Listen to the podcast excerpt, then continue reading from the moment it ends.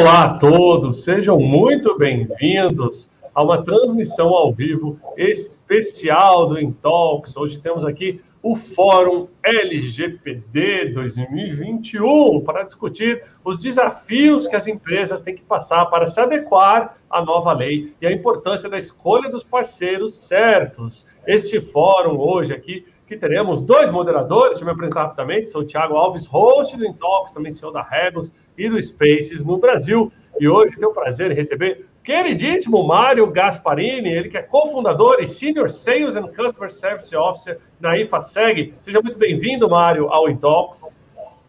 Obrigado, Thiago, é um prazer enorme estar fazendo parte dessa iniciativa de tanto sucesso que o Intox tem trazido para nós aí através da, da Level, da Regos e da Space. Parabéns pela iniciativa.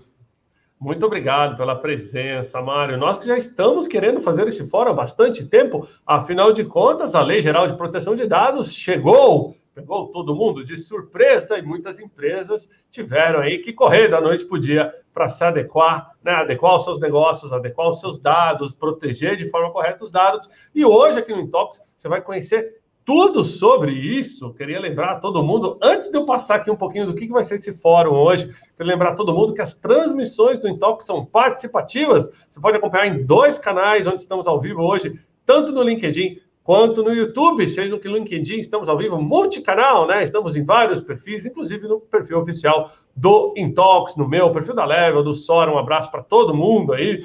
Comente de onde está assistindo, pessoal. A gente quer conhecer nossa audiência, né? A cidade, o bairro, o estado, de qual país. Está envolvido com LGPD? Não está envolvido? Quer conhecer mais de LGPD? Tem alguma dúvida, uma pergunta? Aproveitem para mandar nos comentários uma dica de ouro para o pessoal que está no LinkedIn. Na hora de colocar uma pergunta, use o arroba e marque aquele seu amigo para trazer mais pessoas para a live, ou mesmo para marcar aqui ou o Mário, ou eu, ou um de nossos convidados aqui, para a gente poder monitorar todas as perguntas. Pessoal do YouTube não precisa, basta mandar a sua pergunta aí. Agora é o melhor momento para você compartilhar o nosso fórum também nas mídias sociais. Pessoal do LinkedIn pode clicar aqui embaixo no compartilhar, adicionar uma nota colocar na sua rede. Pessoal no YouTube, copie e cola o link, vamos mandar naquele grupo de WhatsApp e trazer bastante gente aqui para esse tema que é super bacana. Lembrando a todo mundo que as lives e os fóruns do Intox têm um compromisso de acessibilidade digital do Intox, ou seja, essa live vai ser traduzida para Libras, a língua brasileira de sinais, e também incluídas legendas em português e depois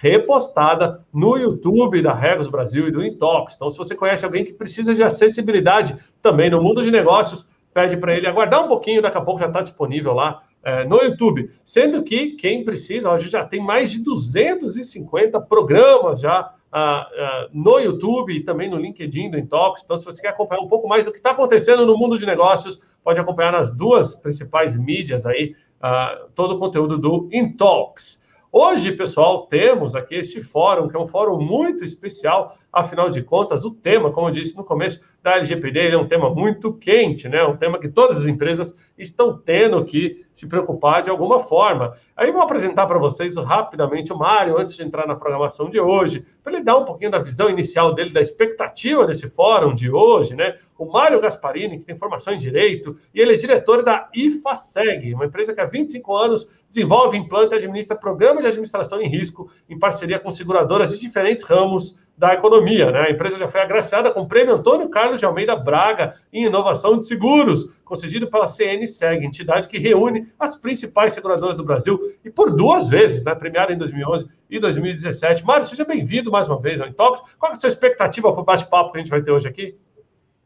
Bom, tô, primeiro eu não posso deixar de desejar bem-vindo a todos que nos acompanham aí no LinkedIn, no YouTube. Vocês já devem ter percebido a escolha certa que a gente fez é, em trazer a Intox para próximo do mercado de seguros e falar um pouquinho sobre tudo que a gente vai dizer. Não posso também deixar de agradecer aos nossos parceiros, a Luiz Ribota da Chubb, a Dênia Moura da MAF o Washington Silva da Zurich, por aceitarem o nosso convite para estar aqui conosco, compartilhando experiências e conhecimento. É, certamente Preciso dizer também para você, Thiago, que eu tenho que agradecer muito ao meu time, que foi muito profissional e ajudou muito uh, a que esse uh, fórum ficasse de pé da maneira tão profissional como está sendo feito. Uh, bom, o tema LGPD está nos focos das atenções. A lei entrou em vigor agora em setembro de 2020. o Fique em Casa que nós estamos vivendo há um ano e meio, em razão da pandemia, acelerou exponencialmente a utilização dos meios digitais, tanto para consumo quanto para prestação de serviço, comunicação, trazendo para esse mundo um grande volume de consumidores de forma definitiva. Na mesma direção, a gente tem assistido o crescente número de ataques à base de dados, crimes e golpes digitais, tornando esse tema e o tema cyber, cyber risks, proteção, é, uma pauta fundamental. A LGPD é óbvio, é, é a Lei Geral de Proteção de Dados que dá todo o condão de proteção e toda a tranquilidade para que tanto empresas quanto consumidores possam transitar nessas avenidas digitais. É, é uma iniciativa desafiadora e complexa que precisa ser empreendida por profissionais capacitados e especializados, vez que essa transformação digital não há como negar, veio para ficar e a gente vai ter, a partir de agora, que conviver com ela da melhor maneira possível, trazendo a elevação dos níveis de segurança para um, um, um patamar aceitável, para que a gente evite aí eh, não só espantar os consumidores, mas principalmente inibir o, o, o ambiente de negócios. Então, com todos esses elementos em mente, Tiago, não havia outro caminho a não ser a gente trazer destacadas empresas, como são as três seguradoras que estão conosco hoje, eh, justamente é, para falar um pouquinho, e, e, e, na verdade a gente vinha recebendo essa demanda no nosso dia a dia, na administração de programas é, de distribuição de seguros em canais de afinidades, é, que na verdade é, nasceu a ideia desse evento. O objetivo é compartilhar conhecimento e experiências, a fim de proporcionar cada vez mais tranquilidade e segurança tanto aos nossos parceiros quanto aos consumidores dos mais diversos segmentos, para que a gente possa elevar e, e, potencializar todas essas ferramentas digitais que já se tornaram, na verdade, parte integrante do nosso dia a dia. Muito bom, muito obrigado, Mário, pelos comentários iniciais. Expectativa alta e os nossos convidados são de peso. Deixa eu apresentar rapidamente aqui a programação. A gente vai daqui a pouquinho já começar a conversa com a Luísa Ribota, que é advogada especialista em privacidade da Chubb Seguros, seguido da queridíssima Dênia de Moura, que é diretora de compliance e controles internos na Mafre. E encerramos o nosso fórum aí com Washington Silva, ele que é diretor jurídico e compliance da Zurich Seguros. Então, três nomes de peso para estar debatendo o tema com você aqui. Participe! mande sua pergunta, né? Tá logo no começo do fórum, dá tempo da gente chamar mais pessoas para cá. Você que não compartilhou aí no fórum, compartilhe neste minuto. Então vou fazer as honras da vez, Mário, se você me permite, convidar aqui, né, para o palco, nossa primeira convidada do dia aqui, queridíssima Luíse Ribota. Luíse, seja muito bem-vinda ao nosso fórum do Intalks. Como você está? Tudo bem, obrigada do convite, Tiago e Mário. Obrigada de estar aqui hoje. Muito Para nós é um prazer. Deixa eu apresentar para vocês a Luísa. Então, ela que é advogada especialista em privacidade da Chubb. Vai contar tudo para a gente aqui sobre como você pode cuidar da sua privacidade nesse mundo digital, levando a LGPD em conta. Ela que tem formação para DPO pela FIA Business School, curso de proteção de dados e privacidade pela INSPER, pós-graduação em Direito Internacional pela PUC e também certificada da Exim, responsável técnica pela implementação do projeto da LGPD. Mário, vou passar para você para abrir a pauta aqui com a nossa convidada. Então, a Luiz tem se destacado bastante aí, a Tia é uma parceira muito importante nossa, e certamente eu queria ouvir ela falar um pouquinho para a gente, é, explicar um pouquinho como é que, a, que, a, que essa história de mapeamento de dados, como é que a gente pode proceder isso, como é que a gente deve estar em conformidade com os nossos fornecedores dentro desse trânsito de informações, assim como também o que, que como é que ela imagina que possa mudar a relação controlador-operador é, e, e, como é que a gente vai passar a utilizar essa nomenclatura, ter isso no nosso dia a dia de maneira fluida, para que a gente não encontre entraves e, obviamente, não se defronte com problemas no futuro eu acho que a Luiz pode dar uma ótima contribuição nessa direção. Imagina, obrigada, Mário. Eu vou ficar um pouquinho com a parte mais técnica, né? Já que a gente tem grandes nomes aqui chegando. É, o Mário também é um grande nome para falar de um pouquinho do mercado de seguros. Nossa visão, a gente está voltado mais para, para, para a parte de como a gente implementou a LGPD aqui na Chubb, que foi um trabalho grande. Então, como a parte de proteção de dados é um pouquinho muito jurídica e o juridiquês é chato para quem não é do mercado jurídico, eu peço, por favor, para a produção colocar a apresentação, porque a gente consegue ser um pouquinho mais didático na parte de como a gente implementou o projeto. Eu acho que a primeira coisa que a gente pode passar slide é a primeira coisa que a gente tem que pensar é que a lei está aí, né? Então, apesar de ser um, um aspecto bem é, que essa lei veio para a gente tentar é, salvar os dados que estavam todos jogados por aí, voltar ao titular o controle que ele tinha com esses dados. Então, as empresas grandes, que nem as seguradoras, as corretoras, a gente tem que ter uma noção de qual a nossa responsabilidade nessa situação, de como a gente vai cuidar dos dados pessoais dessas pessoas, né? É, como todo trabalho, às vezes a gente acha que é um mundo muito grande, muito complexo, mas não é. Tudo começa pelo começo, né? Então, o começo de cada projeto, na maioria dos casos, a gente chama um gap analysis, é onde ele vai ver toda a parte de risco que você pode ter num projeto. É, tem a parte do legal, que é a parte de privacidade atrelada, mas a gente também tem a parte de segurança da informação, porque os dois não andam sozinhos, a gente tem que andar junto, principalmente com essas duas áreas. Tem que ter um time que saiba conhecer a empresa, que, este, que esteja disposto, daí não tem mais aquela hierarquia dentro do jurídico, né? A gente tem que falar muito bem com as pessoas, se colocar no lugar delas, no lugar do negócio e perguntar o que, que é importante para você, para eu tentar adequar isso para a realidade LGPD, tentando é, sempre pensando que o titular é o nosso supra-sumo e como a gente vai defender ele disso, né? Então a gente fez essa primeira parte na Chubb a segunda parte, pode passar o slide, por favor, é o que a gente chama de mapeamento de dados. Assim, a lei pede para que a gente tenha mapeado as atividades de processamento. Essas atividades a gente passa conversando com todo mundo de todas as áreas, o que, que eles fazem com os dados, para onde vai, para a gente tentar entender se a gente está colhendo os dados que são necessários ou se a gente está colhendo a mais. A gente, que a gente chama isso de minimização de dados, né? Então a gente identifica também com quem a gente compartilha os dados, que nem o dado veio da seguradora tal, ou o dado veio dessa corretora. Qual é essa relação que eu tenho com essa corretora? Essa corretora também está fazendo o papel dela, né? Está mapeando as atividades. Nesse caso, a gente tem a IFASEG, que ajuda bastante a gente nisso. E daí a gente também tenta descobrir transferência internacional, quem são os agentes de, de tratamento. A lei coloca para a gente é, se eu tenho controle sobre a finalidade desse dado, eu sou o controlador. Se eu tenho que mandar alguém fazer alguma coisa com esse dado, essa pessoa ou essa empresa vai ser operador de dados e ela segue as minhas as minhas diretrizes e eu respondo por essa empresa. Então é muito importante saber com quem que a gente está lidando.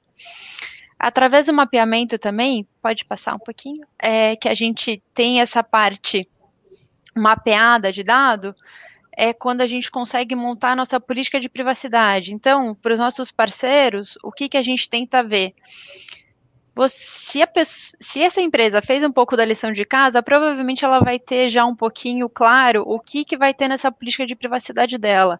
Então, é, eu, cole, eu coleto esses tal dados para tal finalidade, se você quiser, você pode me perguntar, eu tenho um DPO elencado no meu site, eu posso te atender de tal maneira. É, então, essas empresas que elas já estão mais acostumadas, que elas mapearam, elas vão ter uma política de privacidade um pouco mais mais palpável nesse sentido. Então, se eu vou lá contratar uma empresa de assistência, será que essa empresa de assistência fez a lição de casa dela ou eu posso ajudar ela?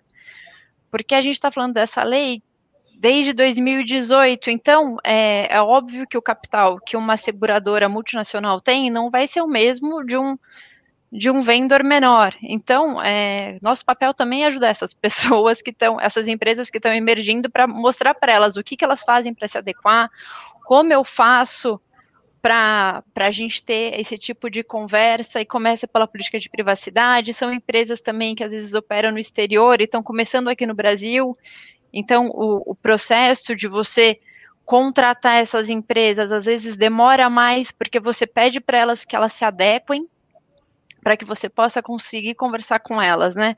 Então aqui a gente tem um pouquinho da política de privacidade, pode passar. E daí tem aquele ponto que é o ponto jurídico chato, que são a dos, a dos contratos, né? A lei fala que a gente tem uma relação operador-controlador. Então, eu passo as instruções para o meu operador. E aquilo lá também vai estar no meu mapeamento de dados, que também vai para a minha política de privacidade. Então, para o operador, eu vou perguntar o que para ele? É, ou eu vou falar o que para ele, né? Por quanto tempo você guarda esses dados? Você precisa guardar por tanto tempo? Qual é o seu prazo prescricional que o jurídico adora falar isso? Que é quanto tempo ele tem para guardar esses dados? Qual é o prazo que você precisa para armazenar esses dados se você tem que armazenar esses dados, né? eu posso fazer uma auditoria em você, como você, aqui na TIAB a gente tem um assessment de segurança da informação, então você está adaptado dentro de segurança da informação, com requisitos mínimos para conseguir operar nesse mercado sem ter ataque, é, ou se um ataque você consegue é, me dar a resposta de como foi seu ataque para eu reportar isso para a Autoridade Nacional de Proteção de Dados, é, quais são suas responsabilidades nesse interim? Então, é, são esses pontos que a gente conversa com o operador. Mas, apesar da lei da, da LGPD não ter sobre relação controlador-controlador, que a gente pode colocar, nesse caso, as corretoras ou aquelas relações que a gente tem com outras seguradoras, a lei geral europeia coloca para a gente um pouquinho disso. Pode mudar. E daí, nesse interim, é, nos contratos com controladores, eu acho que são os contratos que a gente tem que tomar um pouquinho mais de cuidado, porque aqui a res, nossa responsabilidade são com controladores também de dados. Então, é, eu, pelo menos, faço a lição de casa, a gente tenta desenhar para as áreas, ou mesmo para o outro controlador, qual é o trâmite desse dado. Então, o controlador coleta esse dado. Você deu aquele aviso de privacidade lá no começo do que você está fazendo com o dado do meu titular? Quais dados pessoais a gente está coletando? Eles são os mínimos necessários para essa operação? É, você vai armazenar esse dado? Por quanto tempo você tem que armazenar? Como a gente vai fazer a transferência desse dado? Daí entra aqueles SFTP, Web Service e tudo mais que a gente está acostumado, as APIs. E se der um incidente aí, de quem que é a responsabilidade? Porque é aí que são as pontas, né, que a gente tem que tomar cuidado. Publicidade, com esse dado, você coletou o consentimento para a gente fazer a publicidade? O mundo hoje, ele é de dado tudo é dado, né? Se for pensar a medicina, a medicina faz toda a análise do paciente, apesar dos dados, daí no exame ainda eles colocam, é paciente é, é, feminino, etc e tal, por quê? Porque eles fazem uma coletagem desse dado que vai para você conseguir dar um, um resultado melhor. E a mesma coisa no mundo, a gente não tem que ter medo de coletar dado, de passar dado, de fazer nada com o dado, é só ter o cuidado. Porque é através do dado que a gente consegue melhorar a vida, assim, é, é, apesar de coletando dado, daí a gente tem aquelas outras balizas, né, que é, tá dentro da ética, eu não estou sendo preconceituoso, nada disso, mas coletar o dado é o básico da vida, todo mundo vai viver coletando dado, então como que eu faço essa coleta de dado? Como que eu vou avisar o titular? Para que, que eu estou fazendo esse meu business intelligence? E se der um incidente, o que, que eu vou fazer com isso? a autoridade hoje em dia ela pede dois dias úteis para a gente avisar ela.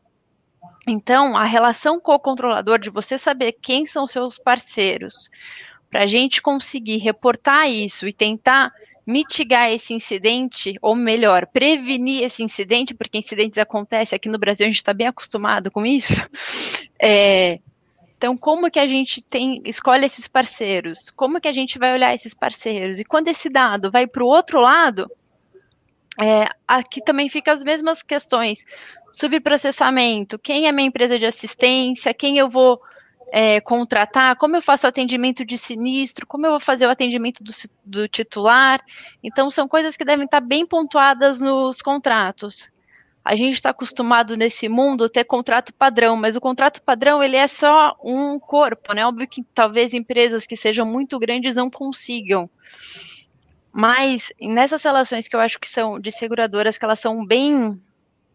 É, que são bem específicas do mercado de seguro, é importante a gente saber como está indo o trâmite do dado para a gente ter o cuidado daquela operação, né? É, então, acho que da minha parte, acho que agora acabaram meus slides. É isso, é um pouquinho da minha contribuição, fico aberta aí e agradeço mais uma vez o convite. Muito bom, muito obrigado.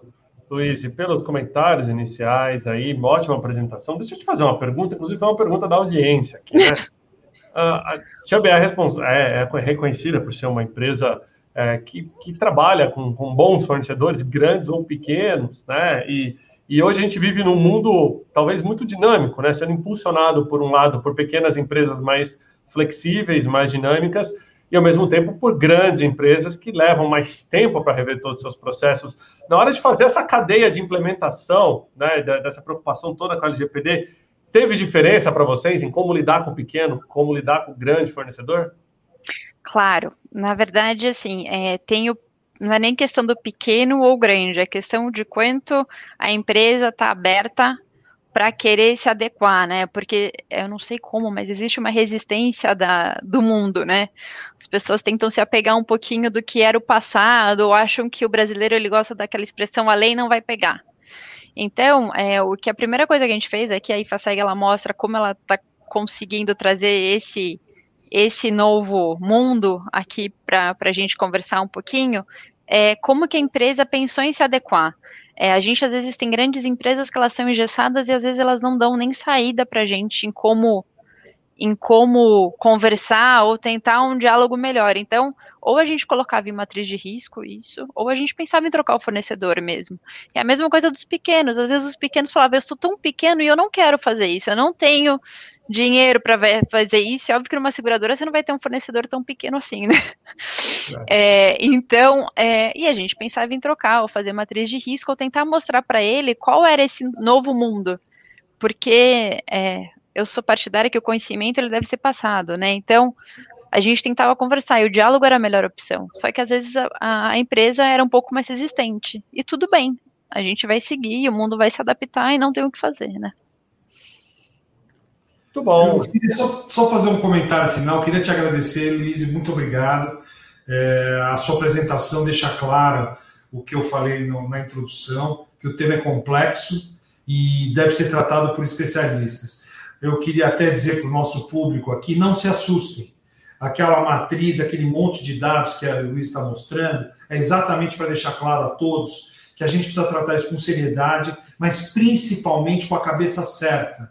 Aqui nós não estamos cerceando nada, ninguém está em busca de criar cercado, ao contrário, a gente, na verdade, quer oferecer a melhor prestação de serviço, que o nosso próprio consumidor vai passar a exigir a partir de agora. Então, é compreensível que uh, existam resistências, mas é aquela história, as resistências vão ficar na periferia, porque quem vai estar no centro do campo de ações vão ser as empresas que vão estar preparadas para atuar sob essas, nova, essas novas regras, sobre, sobre essa ótica de respeito ao consumidor. Eu fico muito feliz em poder dizer que a aceitação por parte dos nossos parceiros, não só seguradores, em contribuir, como das empresas que são as nossas clientes, é de desafio, mas como eles usam as ferramentas de seguro, o seguro como ferramenta para geração de receita, é interessante a gente investir para ganhar mais é, é, oportunidade de ganho, ter uma oportunidade maior de ganho. Então, muito obrigado, Luiz, pela sua Imagina. contribuição. Obrigada a vocês. Bom, Luiz, a gente vai passar aqui um pouquinho do nosso tempo, mas já fica o convite para você voltar aqui no Intalks, para a gente poder explorar um pouquinho mais como foi a implementação da LGPD também na Chubb durante a pandemia, né? Que, que, desafio que a pandemia trouxe na implementação da LGPD. Se o mundo tivesse talvez normal, ou pelo menos né, no modos antigos, a gente não pode considerar o que tinha antes normal, mas será, teria sido mais rápido, mais lento? O que, que você acha? Eu, eu acho é. que teria sido mais lento. Explico. Eu acho que durante é, que a gente estava em casa, é, pelo menos o meu tempo de trabalho, ele dinamizou mil vezes mais. Então, antes do que a gente fazia reunião com as pessoas na sala, tentava conversar, ou mesmo os treinamentos, que tinha muita coisa ainda é, que era pautada na sala, a gente começou a usar vários treinamentos online para as pessoas virem na hora que elas pudessem vir. É, as reuniões foram feitas todas online, então, para mim, isso foi bom. E a questão de olhar a segurança da informação, porque durante a pandemia, o nosso time de segurança da informação aumentou ainda mais, né? Então, é, foi o cuidado que, que a gente teve com as relações na internet, né? A empresa toda online, eu acho que, no meu caso, na minha visão, isso foi bom e isso deu um, um, um, um, um impulso para a gente na questão de implementação LGPD. Foi olhado com mais carinho ainda. Muito bom. Luiz, vou te agradecer a presença, tá? Obrigado por ter participado com a gente aqui. A gente vai passar então para a nossa próxima convidada. Obrigado, Luiz. De coração, fica Obrigada. com a gente aí no fórum assistindo também. Deixa eu trazer aqui de volta, então, pessoal. Gente, enquanto eu trago a nossa próxima convidada, deixa eu trazer alguns comentários aqui, Mário. O pessoal adorou aí, ó. Trazer aqui, ó, o Gleison mandando, ó, excelente conteúdo, excelente apresentação da Luiz, foi mesmo, concisa, direta. Luísa demais, mandou bem. Isso aí, gente. Muita gente mandando comentário. Gostou? Deixa seu like, deixa seu comentário aqui, ó. Tô colocando alguns de vocês aqui na tela, né? Guarda de documentos e dados, importantíssimo na LGPD, como sempre. Luiz dando aula. Foi muito legal, gente. Muito bom. Não vou dar tempo de passar todos os comentários, mas continuem trazendo comentários de vocês aqui uh, para o nosso fórum do Intox LGPD. Marião, bora chamar a querida Dênia para o nosso bate-papo? Então, vou trazer aqui, ó, Dênia, que está conosco aqui hoje. Seja bem-vinda, Dênia de Moura, diretora de Compliance e Controles Internos da Mafre. Oi, gente, muito boa tarde. Tiago, adoro a sua, a sua motivação de um tema que é crítico, é, então, é, adoro a sua motivação. Mário, muito obrigada pelo convite. E, primeiramente, boa tarde a todos que estão participando nesse momento é, desse tema, que realmente anotei alguns pontos aqui quando, Tiago, você mencionou no início, está envolvido ou não. Já é um negócio, já teria que estar envolvido. Então, LGPD começa a ser algo no nosso cerne, assim, já teria que estar envolvido ou não, ou como a gente poderia contribuir, quem poderia contribuir para essa implementação. Então, adorei seu, seu comentário. Mário, muito obrigada pelo convite. É, tratar de, desse tema que é algo que já está aí, já, já está em vigor.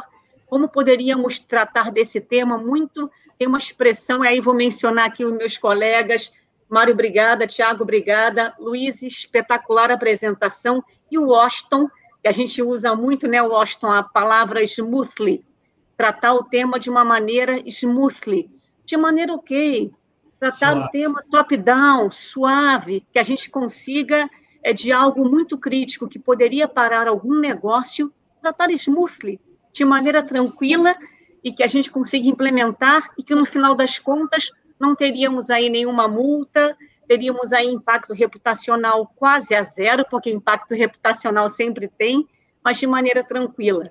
Então, meus colegas aqui, é, Mário, muito obrigada, Tiago, espetacular, Luiz e Washington, obrigada que vocês estão aí.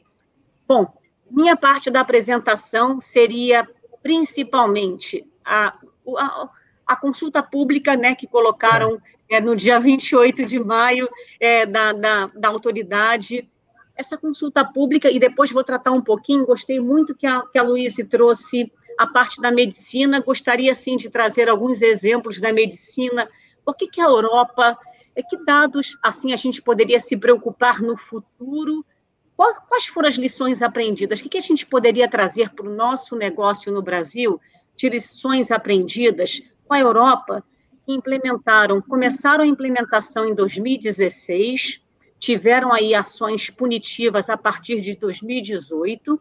Então, o que, que eles aprenderam? O que, que a gente poderia é, começar aí usar? Ah, eles erraram nisso, eles erraram naquilo. Que a gente poderia aproveitar né, dos erros é, de, de, exemplos, não erros, mas exemplos que a gente poderia não é, usar nesse momento. Então, minha apresentação principalmente será a consulta pública que, que a, a, NPD, né, a autoridade, colocou é, é, dia 28 de maio. O que, eles colocaram de é, que trata to, totalmente com relação à fiscalização, né? É, coloca realmente mecanismos de fiscalização, o que, que a autoridade pretende com relação à adoção, ações de monitoramento e principalmente orientações, mas mais importante para o nosso mercado. E quando eu falo mercado, mercado regulado.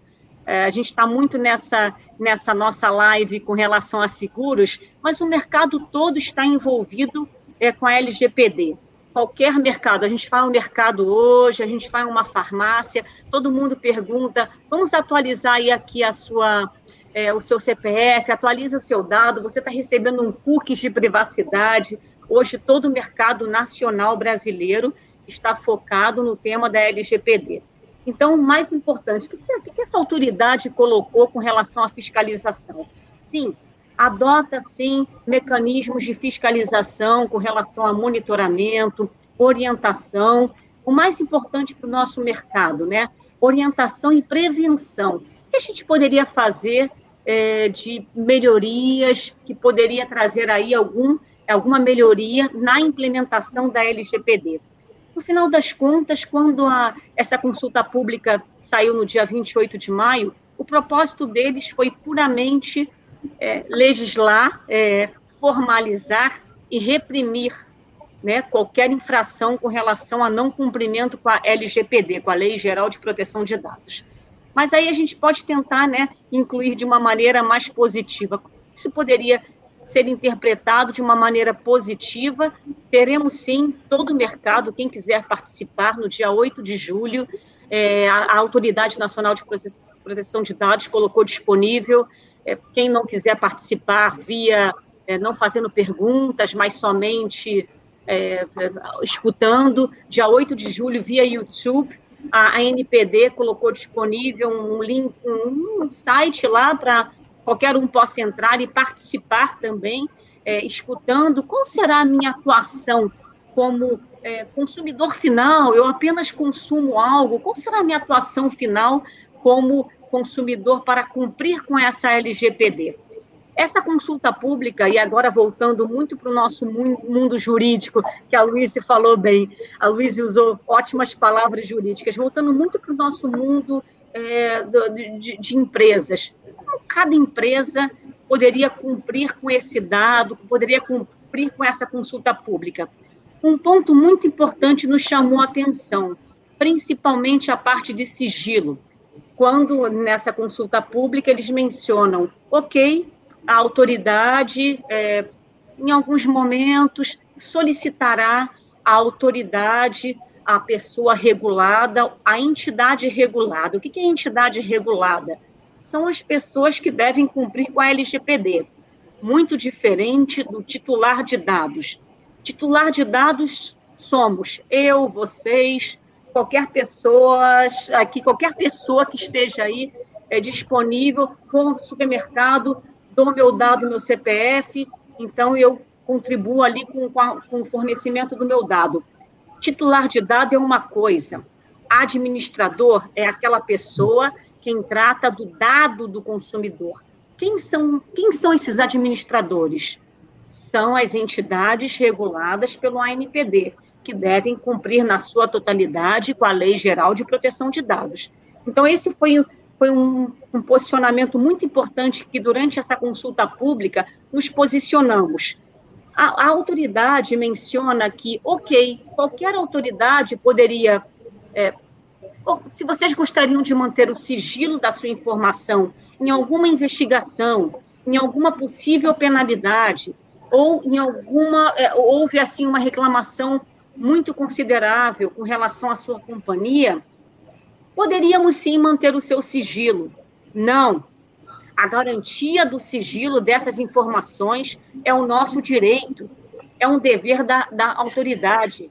Não poderíamos, assim, manter. Isso não é negociável. Manter o sigilo de informações que vamos distribuir, ou então informações durante uma, uma investigação ou uma fiscalização é o nosso direito. Então, é algo que, nesse momento, durante essa consulta pública, que não ficou muito claro é, da, da autoridade, estamos aí negociando. Sigilo de cada parte de pessoa jurídica é algo de suma importância. Não importa se seja relacionado com uma reclamação de um titular que não ficou satisfeito, que houve um vazamento de dados, ou alguma outra informação. Manter o sigilo da pessoa jurídica é de suma importância, porque senão vou dar um exemplo aqui. Ah, é, eu escutei aqui na mídia, abri meu Google agora, ou meu LinkedIn, etc., descobri aqui que uma seguradora X houve um vazamento de dados, estou exatamente nesse momento fechando um seguro de vida com eles. Mas um momento, para fechar um seguro de vida, eu preciso passar é, dados confidenciais. E aí vou dar até o meu exemplo é, pessoal. Na sexta-feira passada fiz uma cirurgia onde é, me solicitaram preencha aqui o, o, o relatório da, do LGPD, etc. preciso de algumas informações muito confidenciais suas. Por exemplo, qual é a sua religião? Então, esse foi, assim, religião, são dados muito sensíveis. Manter a confidencialidade dos dados, isso é de suma importância. Então, ok, mas o sigilo para o organismo, para a entidade regulada que está administrando esses dados, isso é de suma importância. É algo que estamos ainda é, discutindo com, com a autoridade. Outro ponto importante, mencionaram muito com relação à denúncia anônima. É, denúncia anônima, a gente gostaria, quando eu falo a, gente gostaria, é a, a empre, as empresas, nós como empresas, nós como organismos, pessoas jurídicas, a gente gostaria muito de conhecer quem está denunciando com relação a não cumprimento com a LGPD. O que seria não cumprimento com a LGPD? Não tratamento dos meus dados. O que é tratamento dos meus dados? Coletar, guardar, expurgar, talvez ter um efetuar é, é, novos convites para é, oferecer novos produtos. O que, seria não estar em compliance e não estar, é, em, sabe, não, não visualizar isso? A denúncia anônima para o mercado, de uma maneira geral, não traria aí muito, é, não muita positividade por uma única relação. A gente não conseguiria resolver o problema no seu cerne. Então, denúncia anônima é algo que a gente também está tratando com a NPD para tentar resolver. Talvez eles possam, é, não sei, medir e considerar isso de uma outra maneira, porque a gente gostaria muito de poder conseguir tratar uma denúncia anônima. Então, isso é de suma importância. Sei que meu tempinho aqui estou gerenciando meu tempo. Gostaria muito de conversar com vocês sobre a experiência é, do, da Europa. É, como é que a Europa, como é que a Europa é, implementou isso? Qual foi a experiência da Europa? Levaram, sim, em 2016, essa lei saiu para a Europa, o GDPR, que é a General é, Data Privacy Regulation, e tiveram aí também dois anos de implementação punitivo. 2016 saiu a lei e 2018 foi o tempo que eles tiveram da implementação para começar a, a, a, serem considerados como punitivos para multas. Como é que a Europa se adaptou? E aí eu quero trazer para vocês, até estou usando aqui é, um, umas anotações, o EDPS, que é o European Data Protection Supervision. Como é que eles fizeram, que é bem na linha do, da autoridade atualmente? Como se seleciona companhias para a gente começar uma regulamentação e uma fiscalização e algo punitivo. Eles fizeram inicialmente, dentro de 2016 a 2018, uma análise de risco. Que companhias poderia eh, selecionar na Europa para começar aí essa avaliação e essa fiscalização?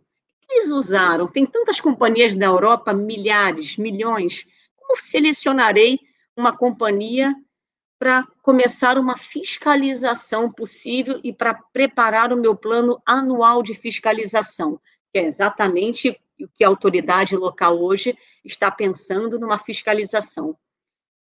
Categoria de processamento de dados que cada com, companhia considera.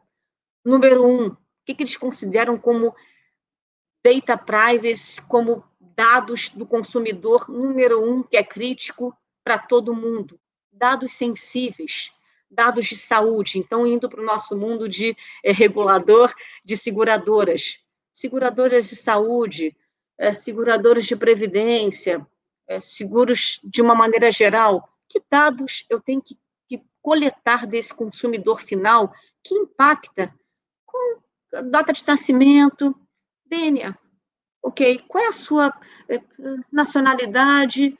Qual é a sua religião? São dados particulares sensíveis que são necessários para alguns seguros e que a autoridade eh, da, da, da Europa considerou muito para selecionar empresas para iniciar uma fiscalização. Então, isso foi de suma importância.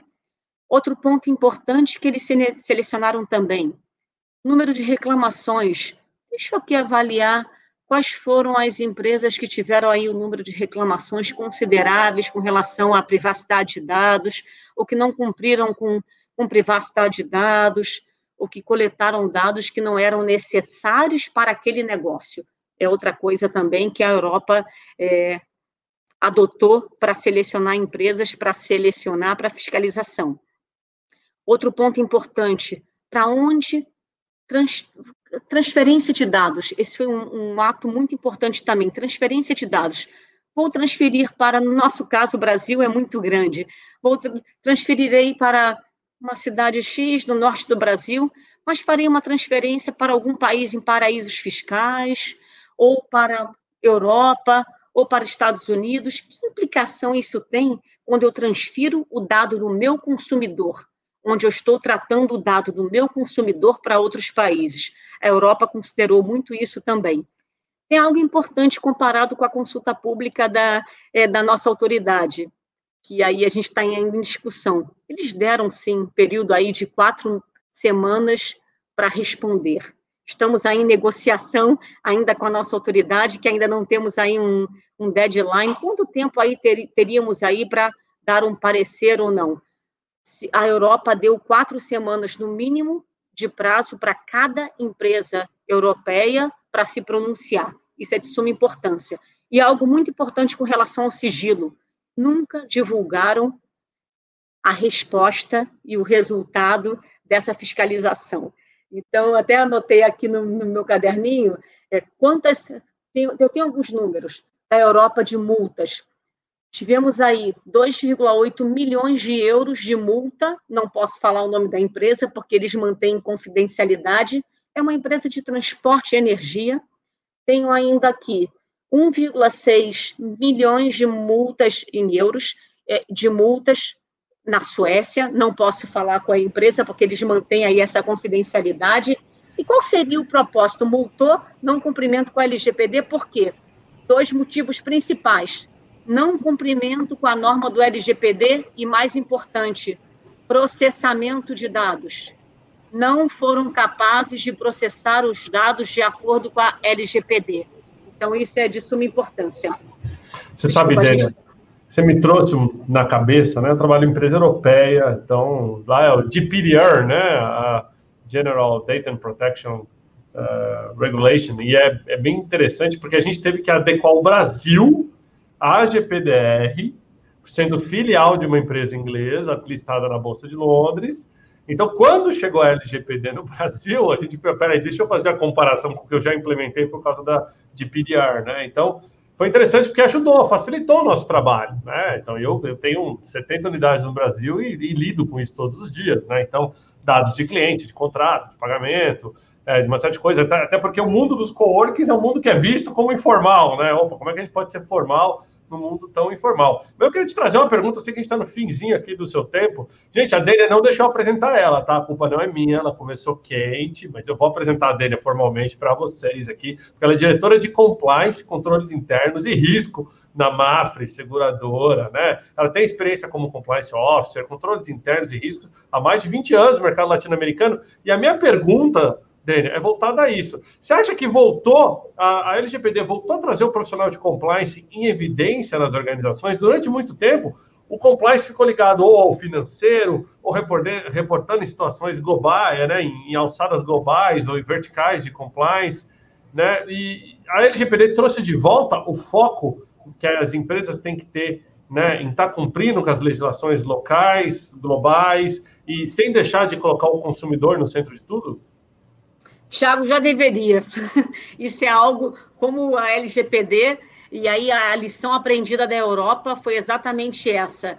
É, quando uma das lições aprendidas, como, como eles erraram? Erraram que no primeiro momento a Europa disse: preciso contratar um Data Privacy Officer para implementar essa normativa, e não foi o correto, porque era uma coisa cultural talvez dentro dos processos da companhia isso teria sido atendido.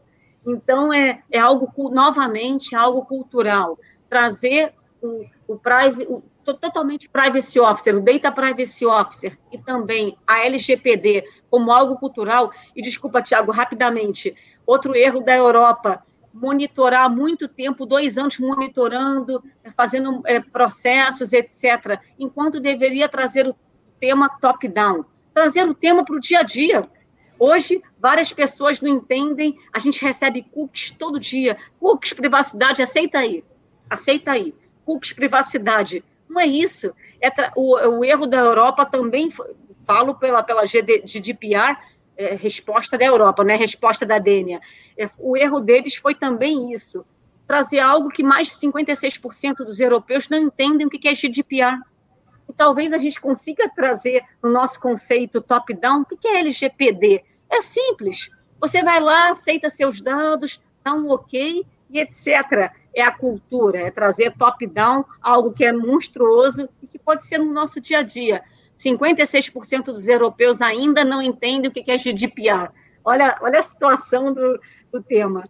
Então, é, desculpa, é só muito, eu, eu, falo muito, mas é, o tema é importante. Eu não, não tenho tanta fluência no LGPD do Brasil, participei um pouco tempo, mas participei muito tempo na, no, na, no GDPR da Europa, então é, é a realidade, né? É, é Lessons learned. Mas, Dene, eu queria, eu queria chamar a atenção é, de dois pontos que você colocou. Primeiro, é, a suavidade com que você é, coloca essas questões e defende junto com Washington, e eu tenho certeza que a Luiz também vai pelo mesmo caminho. Na verdade, é um contraponto ao momento antagônico que a gente vive, onde a exacerbação das relações leva praticamente a, a um, um caos de ruptura. Então, é, mostrar um tema complexo e delicado como esse com suavidade faz um contraponto que, na verdade, traz segurança para que as coisas aconteçam. Então, eu queria elogiar o seu ponto de vista, agradecer principalmente a sua contribuição é, no que diz respeito ao tema de, de, de, de da Europa, porque para nós é extremamente importante, que, como todos nós sabemos, a nossa lei é derivada é, nasceu no bojo da lei europeia. Né?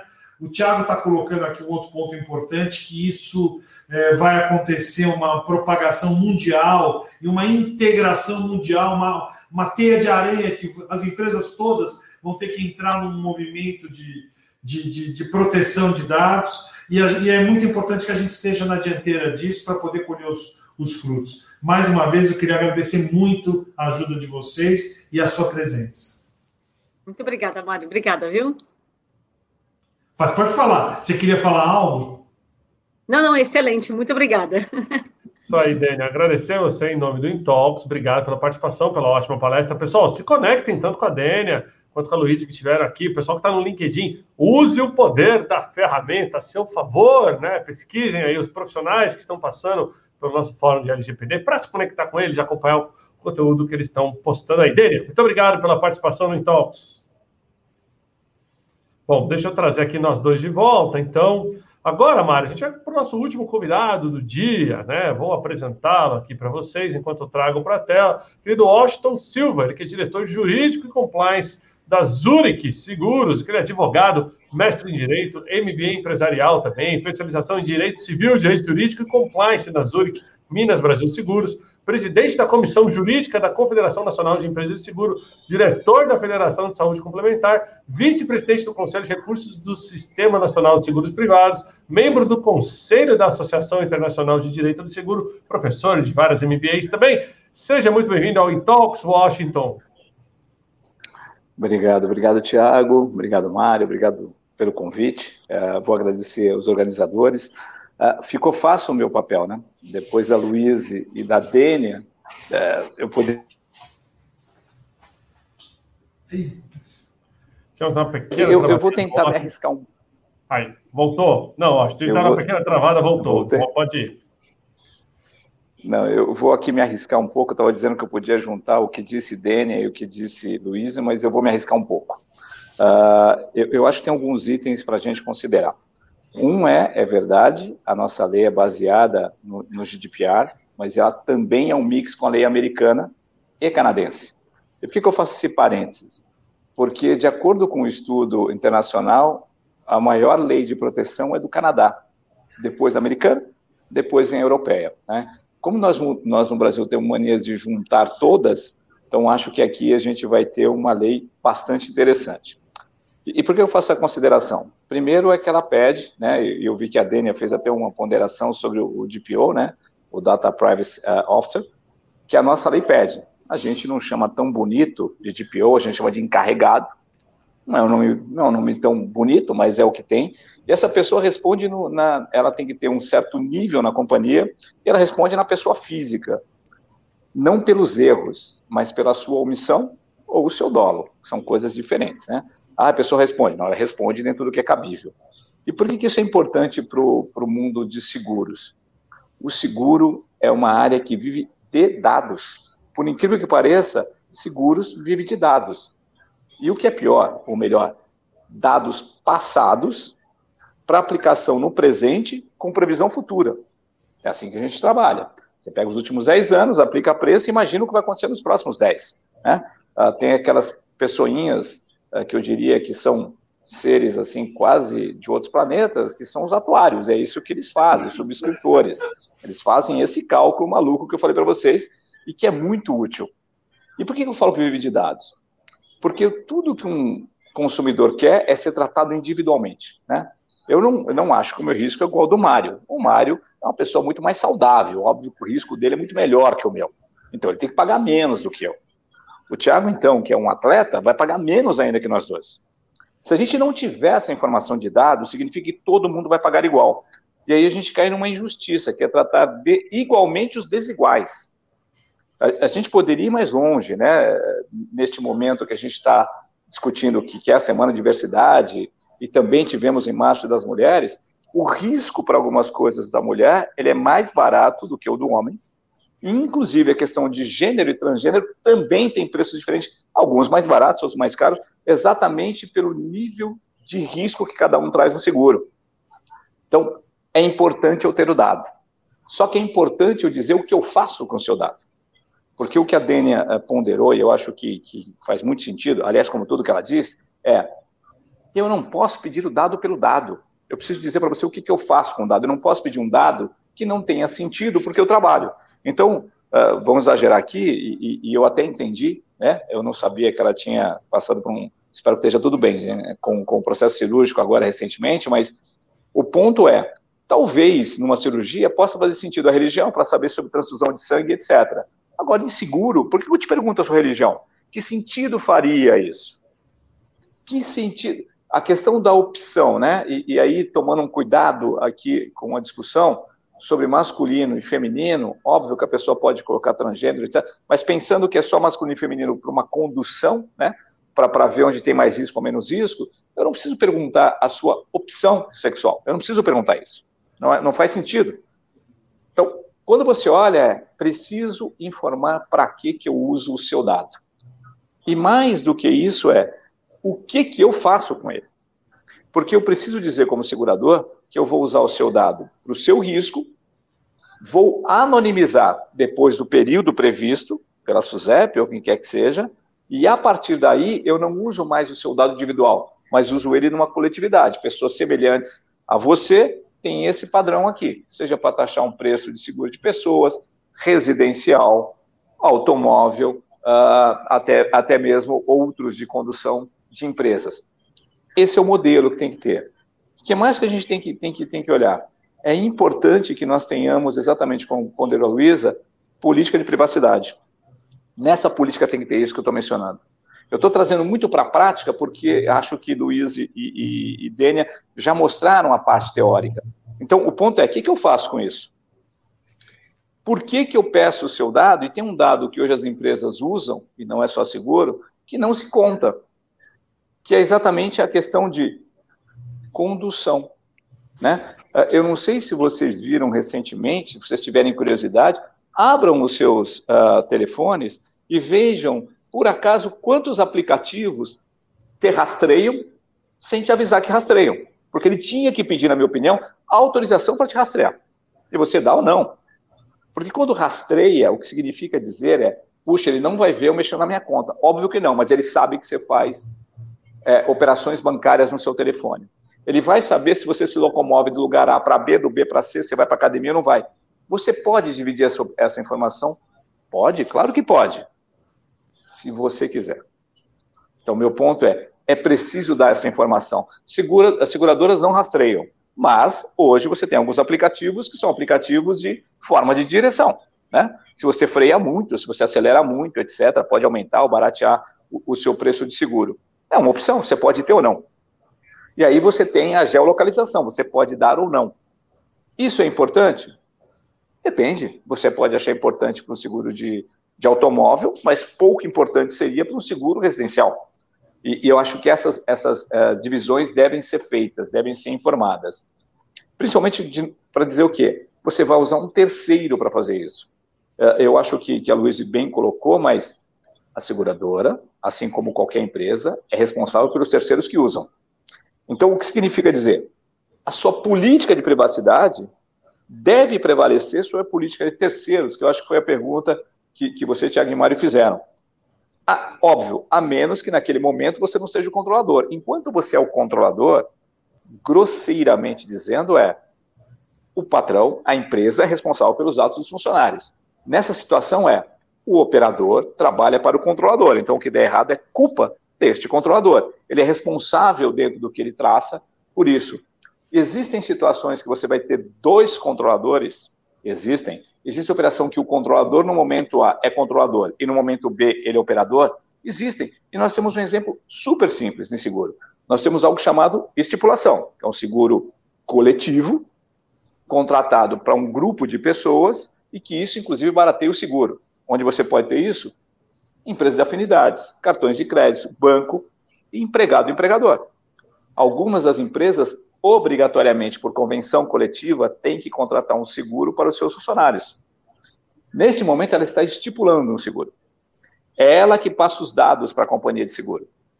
Nesse momento que ela passa o dado, ela é controladora. Chegou na seguradora, a seguradora é responsável pelos dados. Se houver algum sinistro, alguma necessidade, a seguradora pergunta para esse estipulante.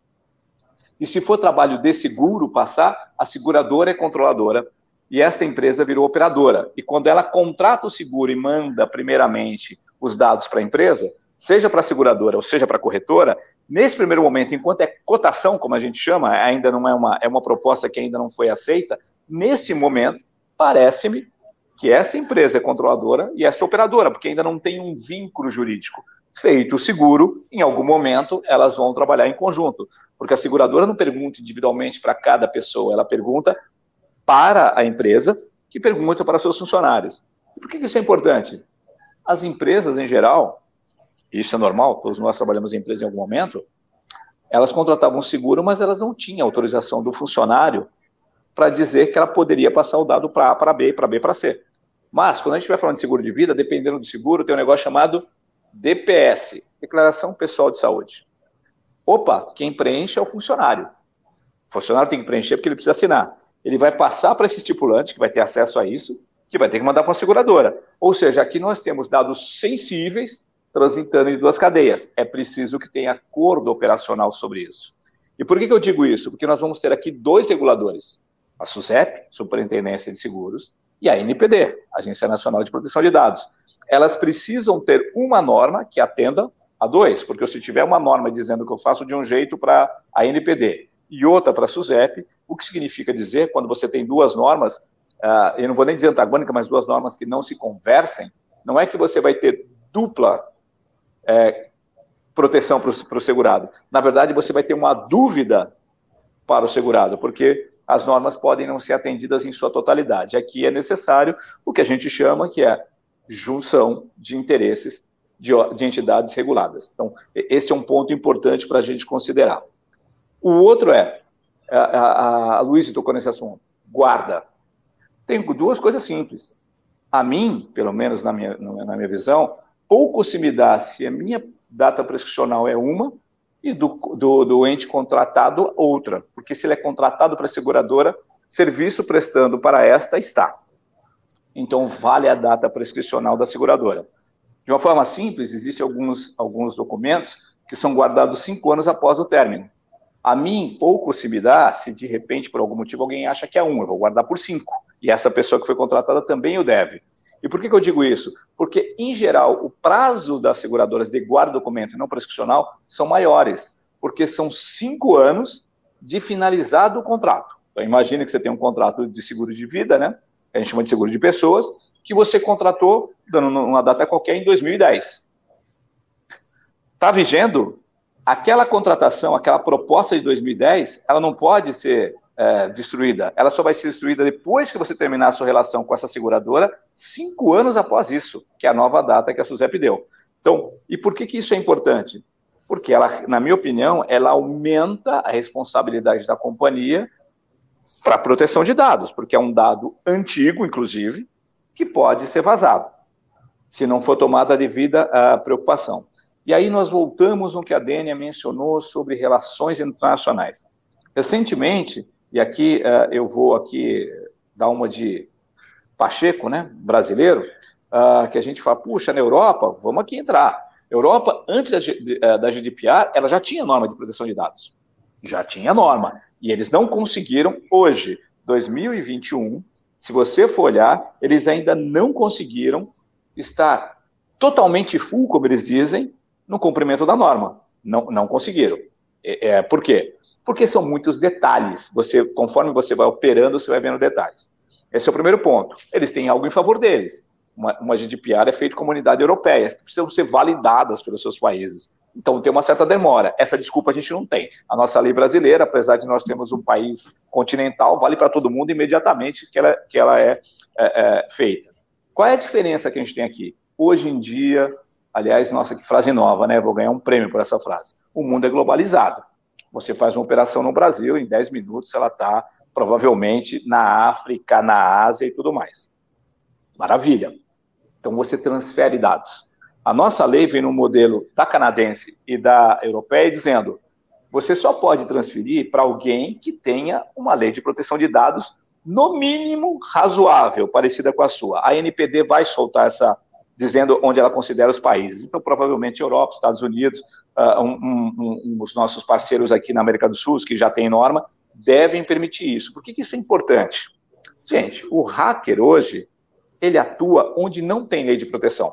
E como os dados trans, eles passam, eu posso, com todo respeito, eu vou até evitar falar o nome do país, porque senão daqui a pouco vão dizer que eu falei mal de um país, né? A gente está no momento que você dá um, um exemplo. Então, eu vou falar, em Washingtonlândia, que não tem regra de proteção lá na Washingtonlândia, o cara invade e vai ter acesso a dados do Brasil, da Argentina, etc., e vai usar esses dados, inclusive para as famosas chantagens que a gente está vendo, é, né, vamos dizer aqui, Estados Unidos recentemente, pode falar porque é na imprensa, JBS pagou uh, um, um valor é, bastante razoável para destravar os seus, os seus dados. E não sabem onde foi invadido, porque também tem uma operação global, não se sabe onde foi invadido. Então a lei exige essa proteção de dados. E por que, que isso é importante? Porque a Europa está fazendo a mesma coisa. A Europa está dizendo que onde não tiver proteção, você não pode mandar. Então, exageradamente no passado, eu vi que o Tiago mencionou, Tiago, fosse no passado, se a gente não tivesse LGPD e fosse transmitir dados para cá, iam dizer não, porque o Brasil não tem lei de proteção. E o Brasil vai fazer uma coisa: você não vai poder mandar para o país B aqui se ele não tiver proteção. E por quê? Uma lógica, né, gente? Quanto mais proteção, por exemplo, para pagar uma diretora tão importante e inteligente como a Dênia, tem que gastar um dinheiro. Porque tem LGPD. Pô, lá no outro país não tem que pagar a Dênia. Então o cara é mais barato a operação dele. Você manda a operação para lá e aí você tem a possibilidade dos vazamentos de dados. Ô, Dênia, mas não adianta me processar porque eu não revelei aquele montão de dinheiro que você percebe. Eu só falei que ganha bem, ganha bem. Então, olhando isso, me parece que a gente está no mundo, o Brasil tem uma vantagem, que é, primeiro, nós somos um país na América Latina, é, junto com vários, mas nós em México, pela, pela quantidade, que fazemos muita transmissão de dados. Nós temos muitas empresas internacionais aqui. E eu acho que o importante nessa operação é exatamente porque, como a gente tem uma LGPD, a gente também pode ser hub de recebimento de dados. O que a gente precisa fazer, e acho que o Tiago bem colocou, seja por um compliance forte, seja por uma área de proteção de dados fortes, seja para as diversas áreas de controles, e eu falo, gente, é área de controle, não é área de proibição, né? Que o pessoal imagina que a área de controle é não deixa fazer negócio. Controle é garantir o seu negócio. Prevenção é outra coisa. A gente faz controle para que ele perpetue no tempo. Feito essa consideração, acho que a gente abre bastante o caminho, inclusive que para seguro é preponderante em relação internacional. Seguros uh, massificados, não. Mas seguros, e a gente está falando de pessoas, né, que lembra que essa lei se aplica só a pessoas, não aplicam-se a empresas, mas pessoas têm seguros alguns é, é, de bom valor, que precisam de resseguro. Precisando de resseguro, a transferência internacional. Inclusive, para o Brasil também receber, é, porque nós temos aqui bons asseguradores que recebem de fora. Então, essa operação internacional, com regras de proteção, não adianta só a NPD, isso, as empresas precisam criar isso, criar esta governança nesse sentido, eu acho que aqui a gente vai sobrelevar, seja papel de compliance, seja papel de jurídico, seja papel de controles internos ou riscos. Até porque a, a Dênia, acho que ela não mencionou essa parte, mas em geral na Europa, na Europa, o DPO ou ele vem da área de compliance ou ele vem da área jurídica. São os, por quê? Porque é para você colocar alguém que tem uma visão de negócio, né, consiga ver o negócio, mas principalmente tem o perfil de preservar a empresa, preservar controle. Tiago, não sei se eu já estourei meu tempo, eu juro que eu estava tentando acompanhar, mas uma hora eu perdi já a noção se eu falei demais. Eu tinha prometido que eu ia falar menos que a Dênia, mas eu acho que eu perdi essa Temos Temos uns minutinhos aqui, dá para fazer uma última pergunta, uma consideração. Falou um pouco mais que a Dênia, não queria dizer nada não. A Dênia estava ali, na hora que você mencionou ali, o salário da Dênia, o pessoal começou a pedir, viu, Dênia, seu e-mail para mandar o um currículo aqui, depois a gente divulga aqui o seu e-mail. Mas brincadeiras à parte, Washington, eu particularmente fui vítima, digamos assim, de um vazamento de dados de uma, uma grande operadora de seguro de vida, mas que tomou uma proteção, digamos, preventiva. Ela me mandou um e-mail e falou: olha, a gente foi hackeado globalmente, não sabemos é, o que foi impactado, só que para todos os nossos clientes da base do Brasil, a gente está contratando de maneira preventiva aqui, ó, toma um monitoramento no Serasa, esse aqui é o número do 0800 para você ligar caso você tenha qualquer é, dúvida, uh, e, e, se você quiser falar com um dos nossos consultores, fala com esse e-mail, faz isso aquilo. Eu acho que a minha primeira reação foi, pô, mas que dados vazaram, né? O, o que que o que, que da minha policy foi para a nuvem? Não foi. Mas o simples fato da empresa ter me procurado, já remediando a situação, já buscando alternativa, já fez com que talvez um potencial litígio, uma potencial é, eu me senti né, ali lesado por aquilo, já, opa, peraí, ok, né? A gente infelizmente vive no mundo digital, onde os investimentos em, em cibersegurança são milionários, bilionários, mas ainda assim encontram formas né, de invasão e tudo mais. Pegando esse contexto, assim, você acha que as empresas, é, elas têm, principalmente no mercado de seguros, que a gente tem um intermediário, né? A gente tem o corretor, que é eu brinco com o pessoal assim, seja para o seu cliente o que o corretor de seguro é para o cliente dele, né? Porque às vezes você troca de seguradora, não troca de corretor, né? Então, a fidelização em cima do corretor é muito grande. Qual que é o papel do corretor em ser um intermediário no caso de um problema? Né? É ele que vai falar com o cliente final e falar, olha, você precisa aceitar é, trabalhar melhor seus dados ou não? Como é que vocês veem isso? Eu, eu, eu, eu, primeiro, eu não, não, não sei qual foi a empresa e não preciso saber, mas acho que o principal hoje, olhando uh, proteções, é transparência. A, uh, tem uma discussão, não é se você vai ser hackeado, né? O pessoal fala é quando você vai ser hackeado porque você cria proteções e as pessoas criam forma de burlar.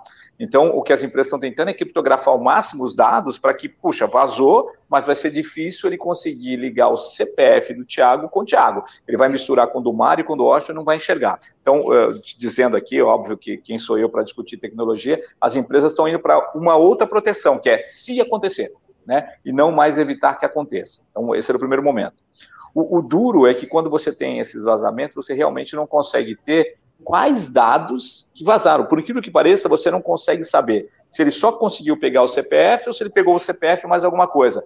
Isso de, demanda um tempo. E, e, o que a gente tem conversado com, com, com a NPD, Juliana, etc., o pessoal que, que foi nomeado para a diretoria, é exatamente o seguinte: eu devo reagir primeiro para investigar depois. Porque se você investigar para depois reagir, eu vou avisar para o Tiago daqui a um mês e meio daqui a um mês e meio é muito tarde, para que o Tiago saiba o que pode surgir. Esse era um ponto. Outro, disponibilizar formas de controle de seus dados serem usados. Óbvio, e, e aqui sendo sincero, a Deep Web é quase impossível, porque para poder é, controlar na Deep Web, ou eu preciso de alguém muito especialista, ou preciso de um hacker. Eu não, e com todo respeito, a companhia não vai contratar hacker. Então, esse, esse é o motivo. Mas contratar Serasa, uh, Experian, uh, acho que é bom. Dois, fazer um monitoramento é, é, é, e o depois é dizer, conseguir verificar os dados. O que, que eu acho importante no corretor para com o cliente? O corretor é o cara de contato do cliente, é o cara em quem ele confia, porque aqui, e eu espero que a gente mude isso, porque a Suzé vem trabalhando nisso, quando você olha uma pólice de seguro, você tem que chamar o corretor não só porque é a pessoa de confiança, mas para falar, me explica o que está escrito aqui. Né? Porque tem, é, é, eu, eu brinquei que é uma mistura de juridiquês com atuariês, realmente é difícil da pessoa entender. Uh, e, aliás, se você tiver com insônia, dê uma lida na sua pólice, porque você realmente vai dormir. Você não vai conseguir. Então, a, brinca... a, a SUSEP veio e liberou. Isso não era culpa das seguradoras ou dos corretores. Tinha uma regra muito técnica dizendo que tinha que ter isso. A regra técnica continua, mas a regra técnica é importante para o regulador. Para o consumidor é dizer que, que cobre, o que, que não cobre, em que momento ou em que não outro momento. Ou seja, tornar mais simples. Mas além dessa confiança que você tem para dizer, a confiança do corretor é para esse risco que eu quero cobrir. Você acha que a seguradora é melhor que essa? E quando eu falo melhor, gente, eu não estou falando de qualidade. É do cara dizer, olha, essa paga é, de uma forma X, essa emite disso, essa tem especialização nesse assunto. Então, o corretor é uma pessoa de extrema confiança. E é ele que vai passar essa confiança também. Olha, se eles disseram que vazou e tem isso, fique tranquilo. E mais, o corretor deve, na minha opinião, tentar saber o que aconteceu, porque eu fui para a seguradora A ou B confiando no meu corretor. Então, imagina que você me apresenta uma pessoa. Se eu cometo uma falha, você se sente em falha com esse amigo que você, que você ofertou. Então, esse era o ponto. E explicar, eu acho que, na minha opinião, vai ser muito isso. A gente vai tentar se proteger, mas eu acho que a gente tem que proteger para evitar o ataque e o que a gente, como a gente reage ao ataque. Porque foi o que eu acabei de mencionar, e mencionei porque saiu na imprensa, a JBS, gente, é o tamanho da companhia, e ela não foi hackeada aqui, hein? Foi hackeada nos Estados Unidos mas não se sabe se eles entraram pelos Estados Unidos ou por algum outro país que eles têm operação. É, é esse ponto que eu queria também aproveitar e explorar, sempre agradecendo aí a, a aula que a gente recebeu hoje da Luíse, da Dani do Washington, que, putz, transformaram aí um tema árido, técnico, difícil em alguma coisa mais compreensível, que é o nosso trabalho do dia a dia. Mas a gente não pode deixar de, de de considerar que essa digitalização que está havendo na economia abre cada vez mais portas de acesso não protegidas. Né? É claro que as seguradoras e os grandes bancos estão lá com suas eh, proteções, com todos eh, eh, esses firewalls que a gente imagina gigantescos que existem, mas na medida que você tem agora home office, todo mundo em casa, sistemas de interligação, isso certamente expõe de maneira bastante dramática aí a, a, a, proteção dos dados, né, Washington? Esse ponto que você falou é extremamente importante. Queria aproveitar e te agradecer muito aí a, a presença. É, como a gente viu, todos vocês têm uma agenda muito difícil, mas certamente a nossa audiência está muito grata aí é, por, por ter podido aproveitar esse, essa hora e pouco que a gente teve junto para começar a falar nesse assunto. Esse assunto, na verdade, é, e outros assuntos do seguro, certamente vão ter espaço aí numa vertical que a gente está negociando com o Thiago, para ver se a gente traz o, o, o mercado de seguros para mais próximo das empresas, para a gente tornar a compreensão de todos esses elementos algo é, do dia a dia e não efetivamente algo que precisa de tradução.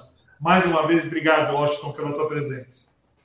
Imagina, Mário, me permita só uma coisa, é, e a gente fala muito isso, né? Eu tenho certeza que Dani e Luísa Luiz conversam isso nas empresas, a gente fala muito do sistema, de ser invadido, tem um detalhezinho e, e que esse é o mais importante, chama ser humano.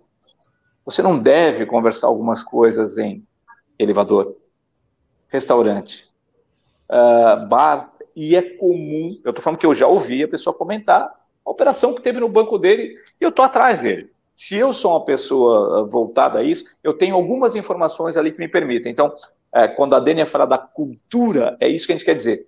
É uma cultura que eu vou errar amanhã, depois de amanhã eu não erro, e, eu vou treinando, então tem coisas hoje que a gente faz naturalmente. Eu, eu brinco, eu sei que, a, que a, a, audiência é super jovem, mas, gente, é, eu, eu falo pessoal que na, o pessoal da minha geração é um sobrevivente, não tinha cinto, cinto de segurança, não existia para andar. Não tinha cinto de segurança. Então, a, a máscara que a gente está usando agora, etc., são muitas coisas que a gente veio ao longo do tempo aprendendo e hoje é natural. Eu entro no carro, automaticamente eu ponho. Meus filhos automaticamente põem. acho que vai ser a mesma coisa. Opa, entrei no elevador, não é o momento de eu conversar algo da empresa, porque a gente não conversaria algo da nossa família saindo de casa em público, até porque algumas pessoas já foram assaltadas, porque saem contando, ah, nós vamos viajar, ficar 10 dias na, na rua. O cara só ouviu, opa, 10 dias a casa está livre. É mais ou menos a mesma coisa, óbvio, guardar as devidas proporções. Mas, mais uma vez, Mário e Tiago, muito obrigado. Se, eu, eu acho que eu não, eu não trouxe nada de diferente, mas aqui o que eu trago são as minhas dúvidas. Eu passo as minhas dúvidas para a plateia. E aí, se alguém puder responder, eu fico muito contente, tá, gente? Obrigado. Tá mutado, Tiagão. Logo eu me deixando mudo. Você viu, né? Casa de Ferreiro, espeto de pau. Mas é, fica a porta aberta aqui para voltar. Tema super interessante. Ouvir também, né? uh, um pouco mais um detalhe aí dessa questão toda. Então a gente vai tentar organizar. Já, acho que já fica aqui, né, Mário? O Fórum 2, já vão ter pano para manga aqui para discutir muito desse tema. Afinal de contas, a LGPD, e o Mário trouxe um tema aqui que nós vamos explorar nesse segundo fórum, que é como lidar com a LGPD no home office. Né? O home office, como eu chamo, eu falo para o pessoal, não é home office, é home forced. Todo mundo fechado em casa mas antes a gente pedia licença para entrar na casa dos outros, agora a gente não pede mais, né? Então a é. pessoa abre a câmera, está em casa, já sei como é que funciona a dinâmica da vida dela e, consequentemente, da empresa, né? E o que, que isso impacta? Então, eu acho que fica já a ideia aqui, ó, nasceu aqui no finalzinho do fórum, já falar de um fórum de LGPD, as preocupações que as empresas têm que ter para os funcionários em teletrabalho, trabalho remoto, home office e tudo mais. Washington, obrigado pela presença aí no Talks. Eu que Bom, agradeço. Obrigado, Tiago. Valeu. Deixa eu deixar aqui, trazer de volta a gente aqui, Mário, para encerramentos finais. A gente tem mais 10 minutinhos aqui. E aí, como é que foi a expectativa? Super apresentações, né? A Luiz começou aqui de maneira maestral, trazendo aí uma abordagem ao tema. Dênia trouxe todo o overview é, internacional da chegada da lei, fechando aqui com chave de ouro com Washington, falando como é que é na, no dia a dia, ali na ponta, né, na interlocução com o dia a dia. Mas e aí? Quais são os caminhos, né? Quem está assistindo o nosso fórum, quer conhecer um pouquinho mais, aí eu vou te pedir, Mário, para explicar um pouquinho da IFASEG para o pessoal. A gente acabou não falando no começo, né? Sobre um pouquinho Legal. mais da IFASEG. Então, eh, Tiago, para ser franco, a gente escolheu a dedo essa turma, é um, são, são destaques do, do mercado de seguros no que diz respeito à compliance e proteção de dados, eles estão participando ativamente das iniciativas da Autoridade Nacional de Proteção de Dados, e para nós é beber na fonte, é muito importante que a gente tenha isso. Com relação ao que a gente ouviu hoje, é, eu estou bastante otimista com as possibilidades de crescimento, porque eu acredito que a transformação digital vai trazer novas oportunidades é, para oferta e consumo de diversos seguros em vários segmentos, justamente porque está todo mundo em busca de novos caminhos, receitas novas, e certamente o mercado segurador vai ter muito a contribuir.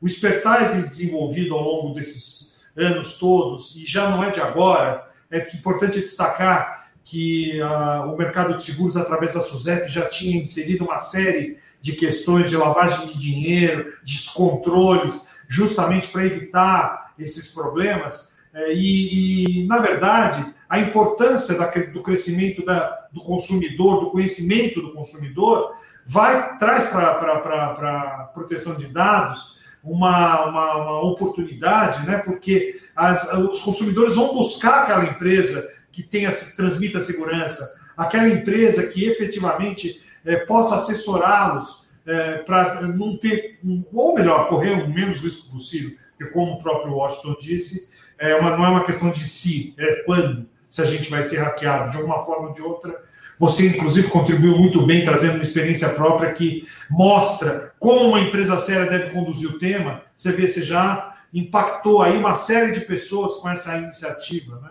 Então, é, nesse sentido, a gente tem certeza que uh, uh, as empresas que forem bem assessoradas vão obter reconhecimento desse público-alvo e que naturalmente vão atingir as metas na elevação de satisfação, fidelização e principalmente aumento de rentabilidade das suas bases de clientes.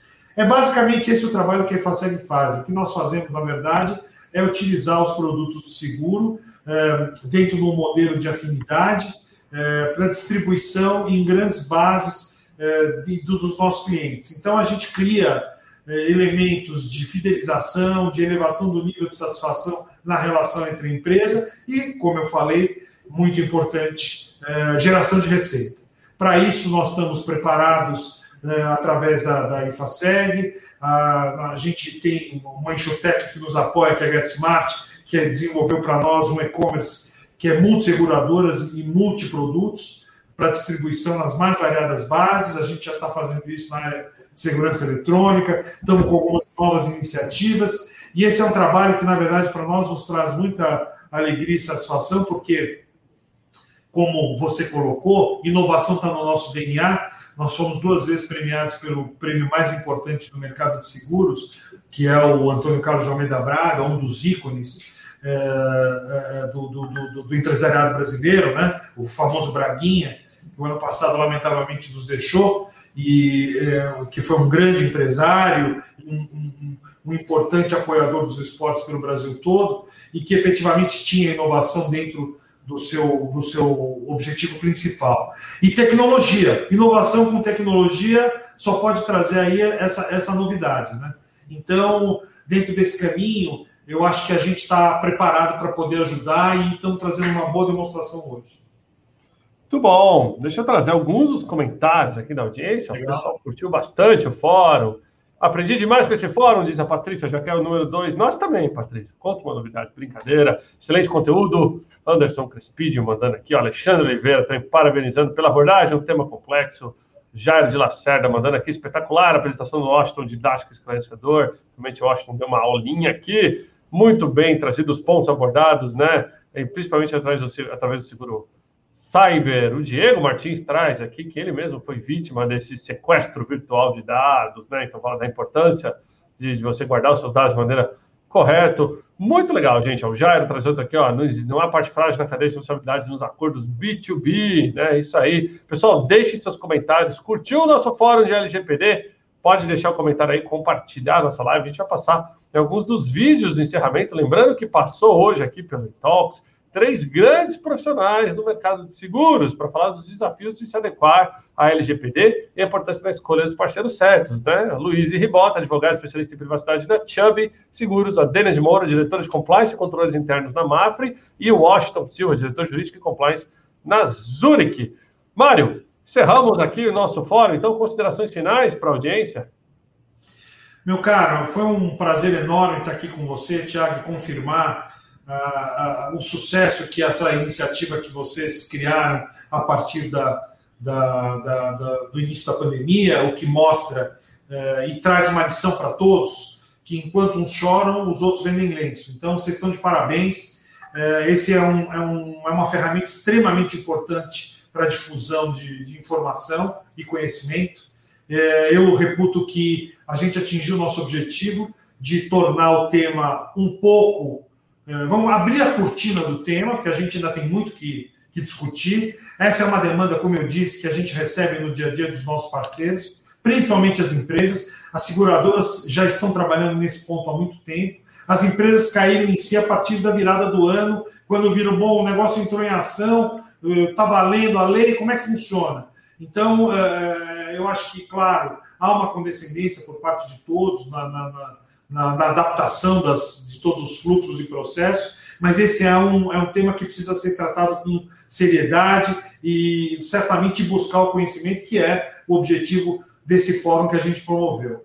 É, e daí eu não tenho dúvida que a partir disso, é, não sendo tratado por iniciantes, como bem disse o, o, o Washington, a gente tem condição certamente de nesse momento, separar o joio do trigo, encontrar as empresas certas para poder nos assessorar. E esse é o trabalho que nós fazemos e temos uh, muito orgulho em poder dizer e dividir isso com vocês. Quero agradecer muito ao teu time mais uma vez e certamente não podia deixar de agradecer a Dani, o Washington e a Luiz pela excelente contribuição que deram aqui. Muito obrigado e por último, não posso deixar de agradecer a audiência que nos ouviu aqui. Espero que vocês tenham gostado. As eventuais uh, mensagens que não puderam ser respondidas agora, já tem o nosso compromisso aí que vão ser respondidas uh, depois individualmente. Muito obrigado, Tiagão.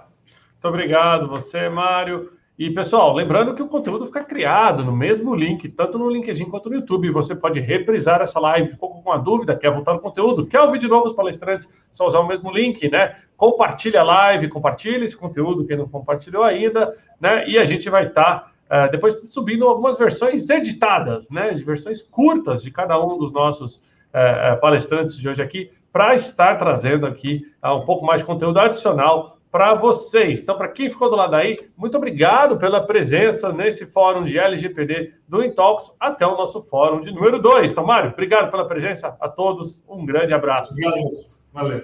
Valeu.